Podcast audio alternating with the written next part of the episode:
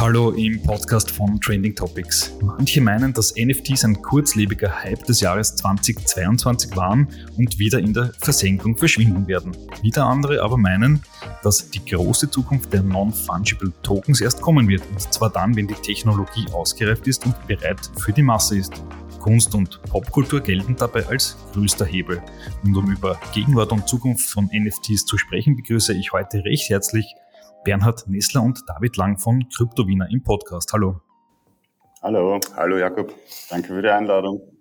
Ja, freut mich, dass ihr heute dabei seid im Podcast. Ähm, ihr hört auf den Namen Kryptowiener, aber tatsächlich schaltet ihr euch heute aus Linz zu. Äh, was machen denn die Kryptowiener in Linz? Wir dürfen in Linz eine Ausstellung machen und sind jetzt gerade noch in der ähm, Abschlussphase, also die letzten paar Handgriffe, damit alles passt. Nächste Woche eröffnen wir am 25.08. und die Ausstellung rennt dann bis 26. Februar nächstes Jahr. Was wird es da zu sehen geben? Wie kann man sich eure Kunst vorstellen? Ähm, also wir haben ähm, 2020 mit den Kryptowienern gestartet und Pixel-Porträts von österreichischen Persönlichkeiten ähm, erstellt. Dann haben wir auch recht äh, kurz drauf äh, Crypto-Voxels, äh, mittlerweile umbenannt in Voxels, diese Metaverse-Welt entdeckt, für uns entdeckt.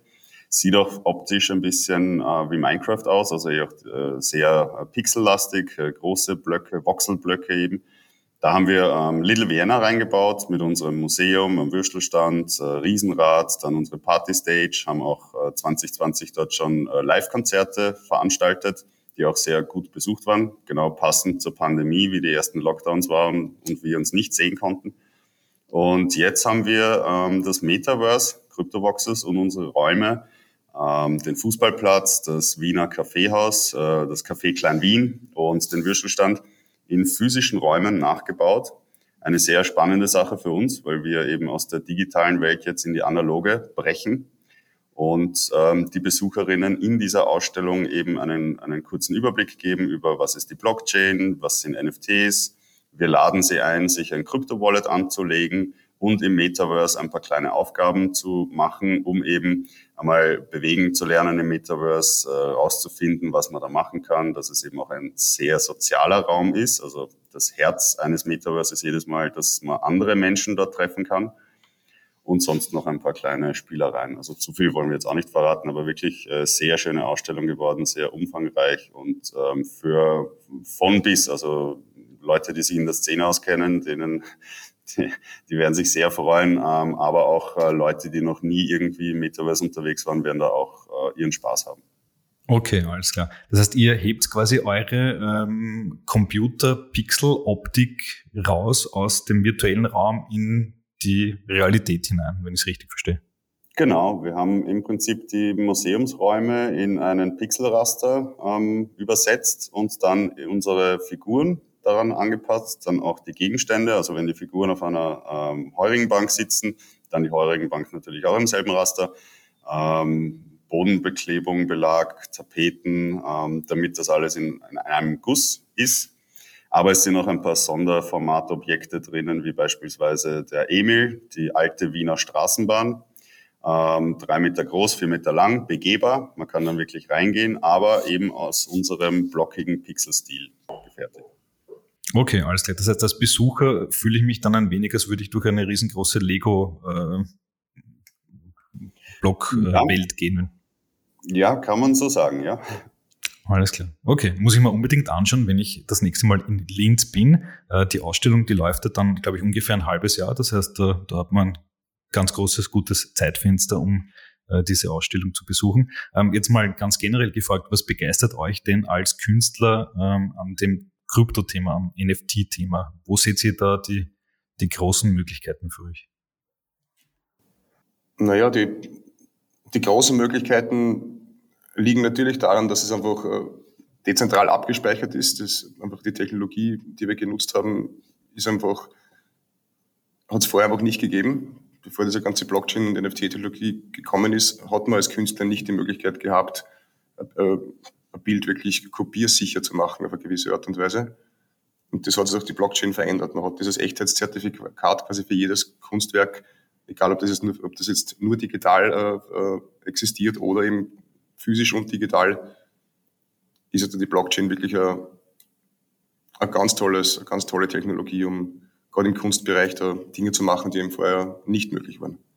Mhm. Ja, also für uns als äh, eben rein digitale Künstler bis jetzt, jetzt gehen wir ja in die physische Welt, war es extrem wichtig, dass die NFT-Technologie eben mal erfunden wurde, dass sie eben verbreitet wurde, dass wir auch davon Wind bekommen haben. Wir haben selbst auch angefangen, leidenschaftlich NFTs zu sammeln. Wir sind ja schon seit 2018 ungefähr in dem Space aktiv ähm, und auch mittlerweile dann leidenschaftliche Kunstsammler äh, geworden. Und es war auf jeden Fall eine Befreiung für uns als Künstler, ähm, unsere digitale Kunst auch sammelbar zu machen durch die NFTs. Davor war es ein bisschen schwer. Also da hätte man auf dem USB-Stick irgendwie ein Bild ähm, für, für äh, kleines Geld eben verkaufen können. Und das ist jetzt äh, sehr, sehr schwer gewesen. Vor allem, ja, digitale Bilder, wenn sie im Internet aufrufbar sind, kann ich es runterladen, kopieren. Also Right-Click Save As, eh Standard. Aber ja, durch NFTs haben wir den Zeitstempel, haben das Echtheitszertifikat, haben ein Unikat geschaffen. Und das hat uns so fasziniert, dass wir gesagt haben, hey, das ist cool. Da wollen wir auch zeigen, dass Österreich schon zu einem frühen Zeitpunkt ähm, mit dieser Technologie spielt. Deswegen haben wir dann mit den Kryptowienern einen, einen, ja, einen schönen Überblick geschaffen und eben auch ähm, versucht, den Wiener Schmäh auf der Blockchain festzuhalten. Mhm. Das heißt, seit 2018 äh, im NFT Universum äh, mit dabei.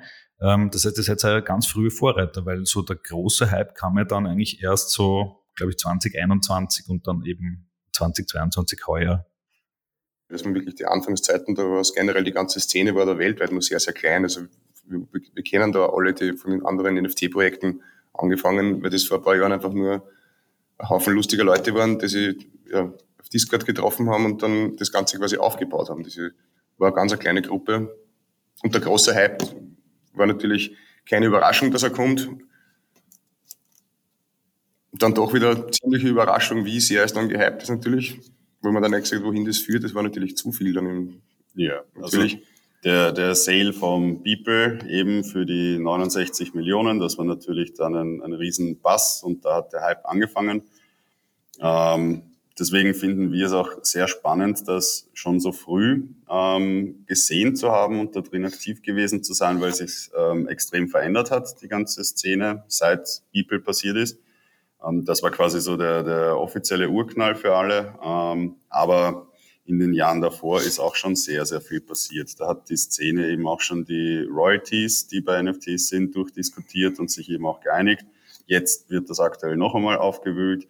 Dann auch die ganzen IP-Right-Geschichten. Also wir haben das vor Jahren schon diskutiert, was jetzt wieder aufgerollt wird, wo jetzt eben mehr Leute wieder drinnen sind in diesem Space und ähm, ja, finden es eigentlich auch ganz gut, wie sich entwickelt. Natürlich jetzt rein für irgendwie Gewinn, schnell Geld machen oder sowas, dafür stehen wir nicht. Und ähm, ja. Wie seid ihr damals äh, auf das Thema gekommen? Ähm, also ich weiß zumindest ein wenig, dass gerade in Wien gibt es ja doch einige äh, Ethereum-Heads, die, die da auch sehr früh mit dabei waren. Ich glaube, Vitalik Buterin war ja auch irgendwann mal in Wien. Kommt das aus dieser Ecke oder kommt es anders woher?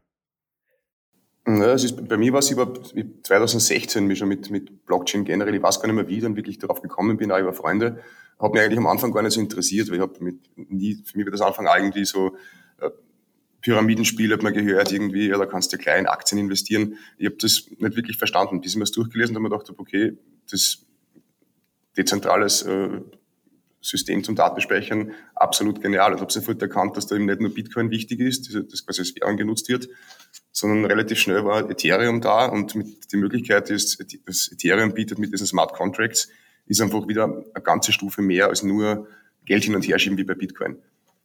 Mhm, mh. Dann ist das Ganze recht schnell gegangen. Das war die richtigen Leute getroffen, Interessen ausgetauscht und, und dann ist ein Projekt nach dem anderen aufgepoppt, gerade im NFT-Bereich. War das wirklich ein, eben zu einer Zeit, wo Geld noch keine Rolle gespielt hat. Mhm, mhm, okay. Und dann kam ja dieser kommerzielle Urknall, also People, äh, der Verkauf äh, millionenschwere Verkauf äh, dieses berühmten NFTs mittlerweile. Und dann haben sich ja viele ähm, Investoren auf das Thema auch gestürzt. Äh, wahrscheinlich sehr bekannt ist äh, Yuga Labs mit, den, mit dem Board Ape Yacht Club. Die haben da irrsinnig viel Geld bekommen von Andreessen Horowitz. Äh, das Ganze ist sehr stark kommerzialisiert worden, großer Hype. Äh, wie habt ihr das mitverfolgt? Seht ihr das auch kritisch, dass da eigentlich sehr, sehr viel sich dreht um Geld machen und weniger um die Kunst an sich? Ja, also es gibt natürlich viele Zugänge zu NFT Space. Warum ich jetzt eben ein NFT anschaffe, also bei uns ist es die Sammelleidenschaft. Wir haben eigentlich eben angefangen, NFTs zu kaufen, zu sammeln, weil sie uns gefallen und eigentlich selten mal, also ich zumindest selten mal welche verkauft, meistens auch viel zu früh, weil es danach erst dann irgendwie durch die Decke gegangen ist. Ähm, wie dann People passiert ist, haben wir eh auch gemerkt, dass da viele Projekte sehr laut geworden sind auf einmal, sehr viel Aufmerksamkeit auf sich ziehen wollten, um eben schneller zu verkaufen, größer zu verkaufen. Wir haben uns da bewusst dann ein bisschen zurückgenommen und gesagt, hey, wir äh, betrachten das jetzt mal ein bisschen von, von der Seitenlinie, schauen uns an, wie sich das entwickelt, weil wir ähm, wirklich viel Wert darauf legen, dass unser Projekt ähm, lange existiert und jetzt nicht einmal kurz durchgenudelt wird und ein kleiner Hype passiert, sondern wir haben da wirklich über die nächsten Jahrzehnte Pläne, was, was mit den Kryptowienern passieren soll und wie wir eben unser Projekt auch ausbauen. Ähm, weil wir uns auch so zur Mission gesetzt haben, ähm, die NFT-Technologie leicht verständlich zu erklären, um vielen jungen Künstlerinnen, eben auch speziell aus dem Digitalkunstbereich, Mut zu machen, NFTs auszuprobieren, uns diese ganze negative, ich kaufe mir ein NFT, morgen ähm, bin ich dann Millionär, kann in, kann in Rente gehen und sowas, das auszublenden, weil das ein bisschen unseriös ist, unserer Meinung nach. Ähm, also da haben wir dann eben bewusst gesagt, okay, wir sind jetzt ein bisschen leiser. Wir arbeiten natürlich an, weiter an unseren Projekten mit Vollgas, keine Frage. Nur posaunen wir das jetzt nicht so, so präsent nach außen.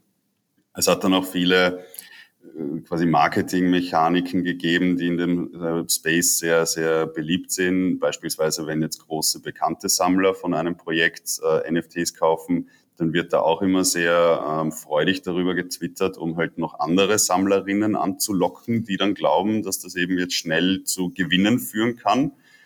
Sowas haben wir bewusst nicht gemacht. Also wir haben auch, ähm, weil wir eben schon so früh dabei waren und sehr, sehr gut vernetzt sind, quasi mit den alten Hasen aus der Szene, haben wir da auch ähm, sehr, sehr interessante ähm, Leute, die ein Kryptowiener dann gesammelt haben, auch sehr viele aus Amerika, die gar nicht mal wissen, was das jetzt ist, was sie da gesammelt haben, die uns kennen und einfach wissen, wir sind, wir machen lustige Maxel, machen coole äh, Projekte und die wollten uns halt unterstützen.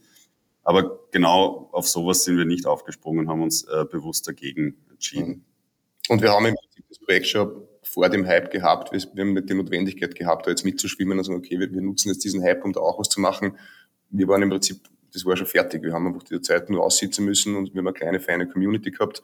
Wir haben keine großen Verkäufe gebraucht, weil es bei uns nicht um Geld gegangen ist. Somit haben, war der Druck bei uns weg. Andere Projekte haben gerade der Zeit Unmengen investiert, in der Hoffnung, dass sie nicht von einer Woche das Zehnfache wieder rauskriegen. Und das war natürlich bei vielen sicher nicht der Fall. Hm. Was sagt ihr eigentlich zu, die, zu den äh, eine berühmte NFT-Kollektion, die CryptoPunks? Ähm, die gelten ja in der Szene auch so als, als eines der ersten wirklich erfolgreichen Projekte. Und die sind dann aber auch zugekauft worden von den Yuga Labs, also, also den Machern der Board Apes. Äh, muss man da dann irgendwo auch sagen, naja, Ausverkauf äh, vielleicht nicht so cool? Naja, wenn man sich auch den äh, Blogpost von Lava Labs dazu ansieht, ähm, die haben ja mit Yuga Labs im Vorfeld schon zusammen versucht, etwas auf die Beine zu stellen, laut ihrem Beitrag. Und dann gemerkt, dass Yuga Labs gerade ein bisschen mehr ähm, Feuer hat und sich dann dazu entschlossen, eben ähm, an Yuga Labs die Punks zu übergeben, damit die Punks eben ein gutes Zuhause haben, wo sie auch nicht ähm, irgendwie quasi missbraucht werden für, für irgendwie schnellen Gewinn, sondern das ähm, ehrenvoll weitergeführt wird, das Projekt. Aber CryptoPunks waren für den David damals äh, die Inspiration, eben auch mit äh, die Kryptowiener zu machen, ja. Ja, die Pixel, die Pixel-Figuren, die Kryptowiener zu machen. Also David hat, glaube ich, 2018 dann schon angefangen, CryptoPunks zu sammeln, hat auch ähm, zeitweise mal glaube 100 Kryptowiener oder äh, Kryptopunks hast du mhm. mal gehabt. Also ja, wir, wir äh, sind da schon drinnen und natürlich eins der allerersten NFTs oder quasi Blueprint für den ERC 721 Standard.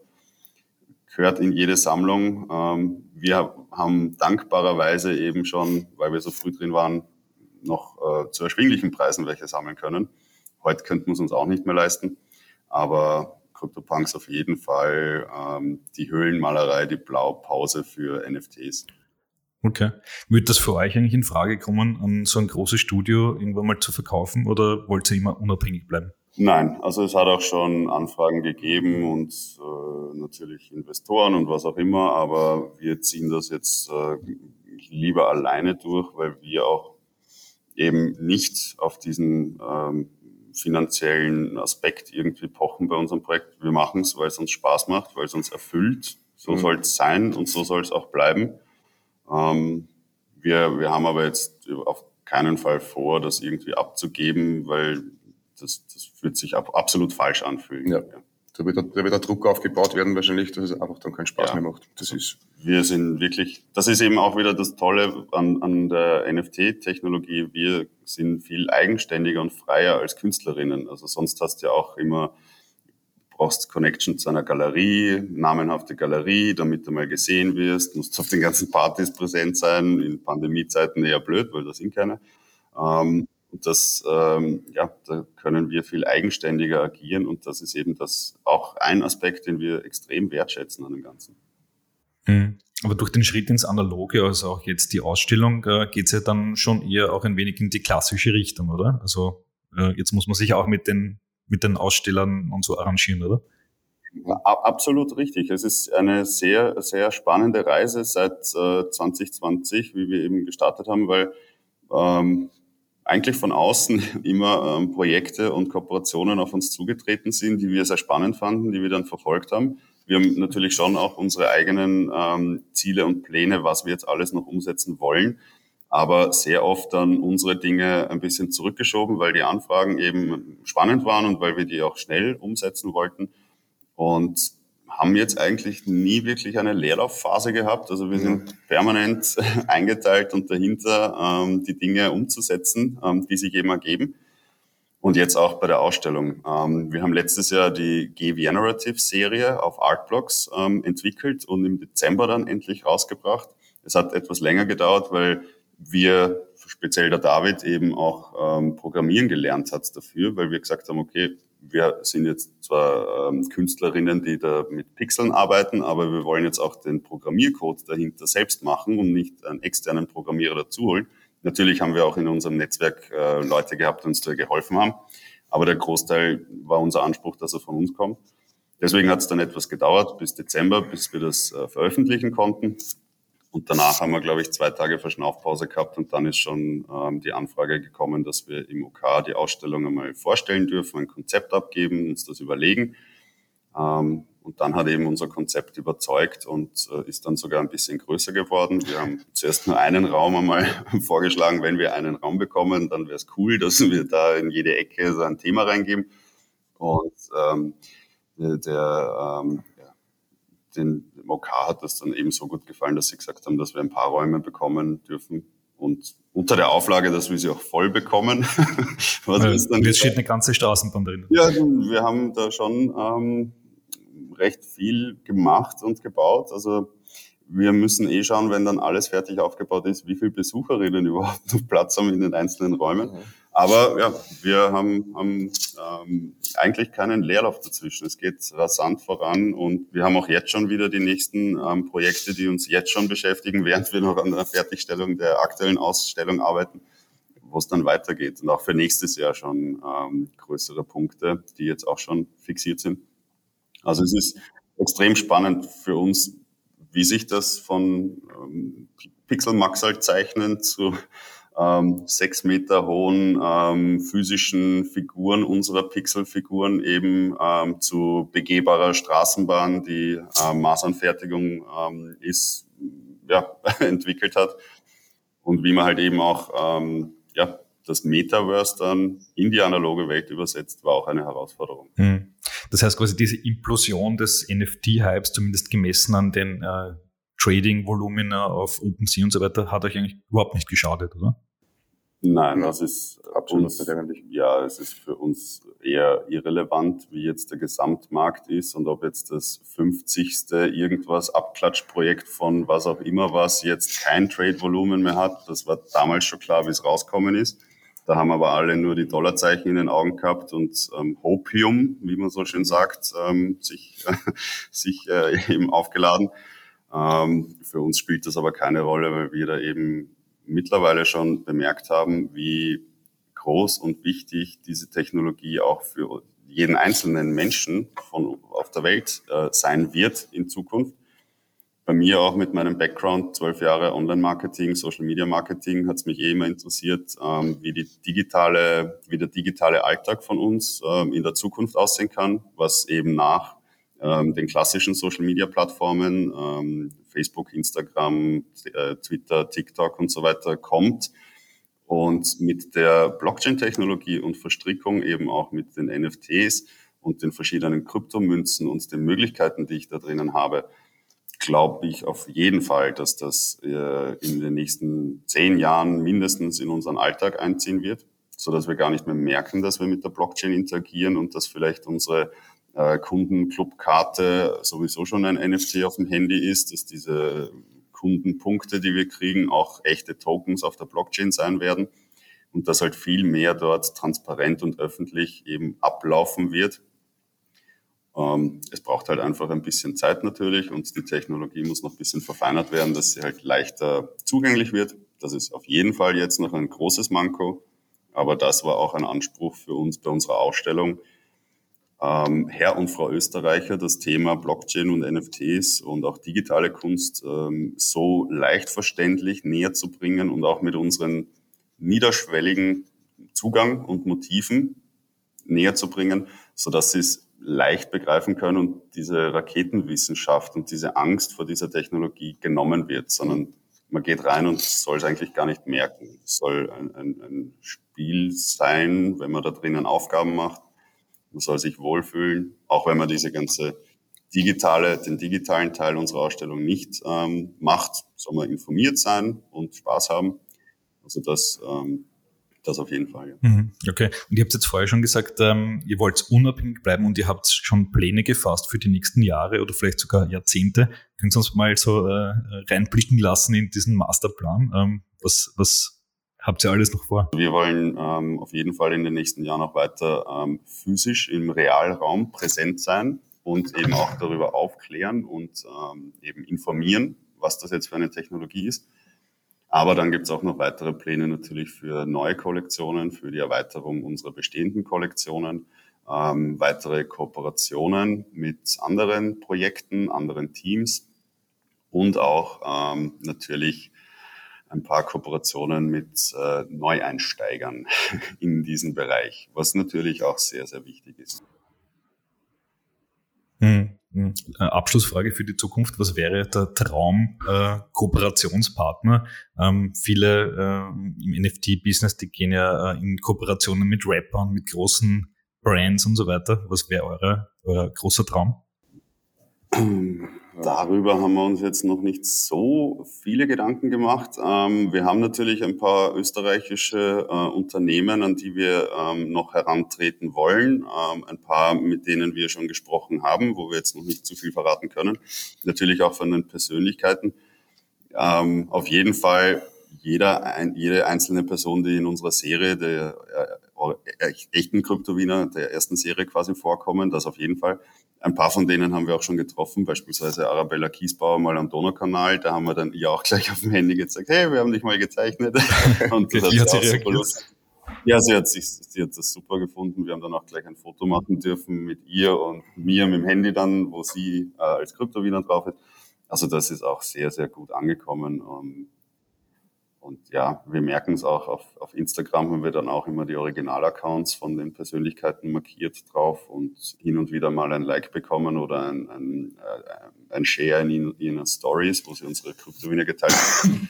Also das ja, hat sehr viel Spaß gemacht und ähm, ja, da wäre es eben auch schön mitzubekommen, dass sie das auch sehen, dass sie jetzt nochmal auf der Blockchain verewigt sind. Also das hat auch schon ein bisschen ein, ja, für die Zukunft quasi. Wenn dann in 100 Jahren die Blockchain-Archäologen irgendwann einmal schauen, was in den ersten paar Jahren passiert ist, dass sie dann sehen, ah, da war ein kleines Völkchen aus Österreich, die Kryptowiener, die lustige Maxal gemacht haben. Das war da schon äh, dabei, ja. Also wir haben auf jeden Fall große Pläne, aber normalerweise kommt dann irgendwie eine Überraschung dazwischen, die die Pläne dann wieder verändern und wir dann, ja, es ist gekommen, um zu bleiben und wir sicher nicht auf. Alles klar. Na gut, also wir werden es äh, erfahren, was die Zukunft bringen wird. Äh, liebe Krypto-Wieners, vielen Dank fürs Interview. Wir haben auch zu danken. Vielen Dank.